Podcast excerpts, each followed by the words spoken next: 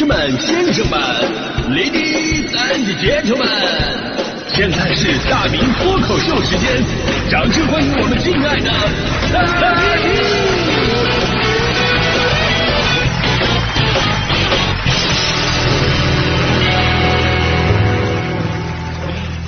好，欢迎各位来到今天的大明脱口秀，我是大明啊。今天说早起，啊，我们都知道早起特别的重要，尤其咱们上学那会儿嘛，基本上都要早上七点到学校啊，上半个小时早自习，然后七点半呢开始上课。你甭说我了，我估计很多朋友啊，在那个时候都是早起困难户。我记得前两天咱们还说一新闻呢，说一学校啊，为了督促学生们早起，然后推出了半价早餐，啊，就只要你起得早啊，来吃早餐，那就享受半价的优惠。呃，据说好多学生啊都来吃早饭呢，但这招对我来说肯定不好使。我跟别人不一样，我是一个有气节的人，我从来不为五斗米折腰。啊，那会儿呢，家长为了能够让我们早起，想了很多的办法啊。比方说，我爸爸就把我那屋的那个表呢拨快了十分钟，拨快十分钟，然后也没告诉我。导致有一段时间以来吧，我就以为我们家特别的大，为什么呢？因为从客厅走到卧室，我发现时时间竟然过去了十分钟。难道我们家就是故宫本宫吗？更令我汗颜的是什么呢？就是早起不仅是每个学生都会去完成的一项指令，而且呢，对于我们这个特殊专业，就是播音主持专业来讲，它更是一项专业要求啊。跟我们相像的呢，比方说这个学声乐啊，或者学戏曲的朋友们，啊我们都是一样的，我们都被要求要练早功。就所谓早功啊。就是我们那会儿要求嘛，六点半你就得到操场上去练习专业技能。只不过呢，大家伙练习的内容可能不太一样。比方说，学声乐的练的是咪蒙啊，对啊。学戏曲的呢嘛是咦啊啊啊，掉掉嗓子啊。学播音的跟他们都不一样。学播音的我是白石塔，白石搭。白石搭白塔，白石白塔白石搭，搭完白石塔，白塔白又大。所以相对啊，相对其他的专业，我我总感觉我们这个专业很不专业。就每天早上旁边有一群那个背这个英文六级单词的啊，在那背呃，Hello，How are you 啊？没办法，我这英文只能到这个地步。Hello，How are you？然后我们那儿在那儿练习中文儿歌。门前大桥下游过一群鸭。好几次旁边那哥们都问我说：“哎，啊兄弟兄弟，就幼教专业像你们这种男生应该很少吧？” 呃，导致我大学四年我真的很少早起去练声。当然了，早起本身也很痛苦，甚至有一项研究说，正是因为早起很痛苦，所以早上的第一堂课往往效果都不好。来自新加坡国立大学的一项研究表明，就过早的上课会导致大学生出勤率降低，成绩因此也降低。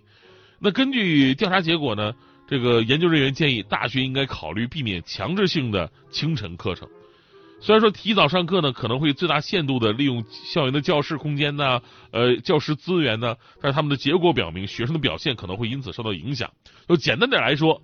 太早上课会让孩子成绩变差。为了能够提高成绩，上课请不要那么早。看到这儿，我恍然大悟啊，怪不得我是个学渣，就是因为起得太早嘛。但后来想想也不对，大家伙都起那么早，为什么只有我是学渣？其实这项研究啊很实际，而教育界的人士呢也看到了问题所在。所以呢，针对这种情况啊，教育部就之前就下达了最新的一个通知嘛，说整治这种不利于学生身心发展的现象。为了让中小学生得到更加充足的睡眠，教育部调整了学生上课的时间。小学生早上上课的时间呢，不能早于八点二十；初中生上课的时间不能早于早上八点。这项规定呢，还明确要求小学生每天的睡眠时间要达到十个小时，中学生也要到达九个小时。啊，听起来好像孩子们幸福了很多啊！但是呢，我作为一个早起困难户啊，我还是要说，老师们啊，请不要对我们心慈手软。所谓可以晚起的人都是幸运的。而需要早起的人各有各的不幸，比方说早起上班的人很痛苦，早起上学的人也很痛苦，而早起伺候上班上学的人更痛苦。他们招谁惹谁了？又不是他们上上班上。孩子也是一样，写作业写到后半夜，孩子很痛苦。那早起的孩子也很痛苦，他既要写作业写到后半夜，又要第二天早上早起的孩子才最痛苦，因为这事本身不科学呀。所以呢，我觉得啊，更应该改变的是减少孩子们的课后负担，而早起虽然本身这事儿很痛苦，但其实早起有着很多的意义。它不仅仅是说利用时间啊，这个早上呢是一天当中记忆力最好的时刻。其实啊，我觉得它最重要一点是什么呢？它是锻炼一个人自律最好的手段。天天早起，看似是一日之计在于晨，其实它是在不断磨练我们自己的内心，让自己自律且强大。所以呢，作业可以给孩子们少留一点儿而至于早起呢，依然要每天坚持。你说你们一个个都不早起，早上都不起来，那我节目收听率我怎么办？我这我一个做早班的。那说到早班呢，我跟大家伙好好介绍一下我的节目啊。上周五我发现了好多朋友以为我们节目还录播呢啊。呃，虽然咱们脱口秀已经是拖了十五年了，但我发现有些朋友对我们节目不是那么的了解，尤其现在互联网有有那个点播功能嘛，所以真的有朋友以为我们是录播的。是这样啊。我跟大迪的节目《向快乐出发》这个节目是每天早上七点到九点直播的节目，呃，这个时候呢，你通过我们的公众号跟我们互动，给我们留言，哎，我们都能看得见，我们可以这个真正的互动起来。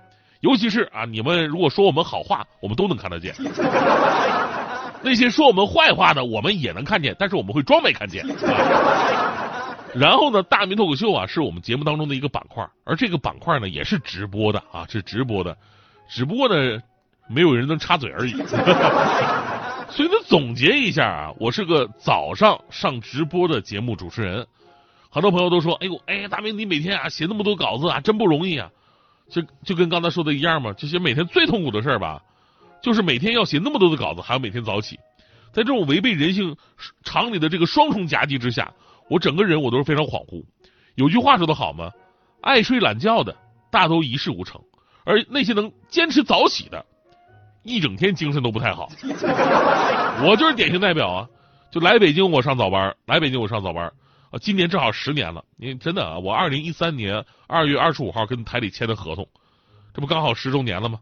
但即便我上了十年早班，每天早上五点就爬起来，爬了十年，我还接受不了这个事儿，因为早起真的太痛苦了。但凡不是因为理想太美好，以及迟到罚款金额数过于巨大，我我我真的我都坚持不到现在。我每天早上起来，我人都是懵的。现在你们听到我的声音，哎呦，这人挺正常，而且还挺兴奋，对不对？都是假象。其实现在我正在梦游。真的，一会儿下了节目，你问我大明，你今天脱口秀说啥？我我肯定记不住。而且这个昏昏沉沉的症状真的会持续一整天。就早上出门，邻居早起啊，跟我打招呼，哎呦，这么早啊？我说对，他上班去。不一会儿我就跑着回来了。他问了，哎，咋又回来了？我说那个忘穿鞋了。下班回去也一样啊。回家收拾一下，又出来了。邻居问：“哎，怎么又出来了？”我说：“啊，那什么遛遛狗。”过一会儿我又往回跑，邻居问：“那咋又回来了？”我说：“啊，我忘带狗了，就拿条狗绳，那时候拴了个公器。”所以说，朋友们啊，尤其早起的朋友们，还要记得早睡哟。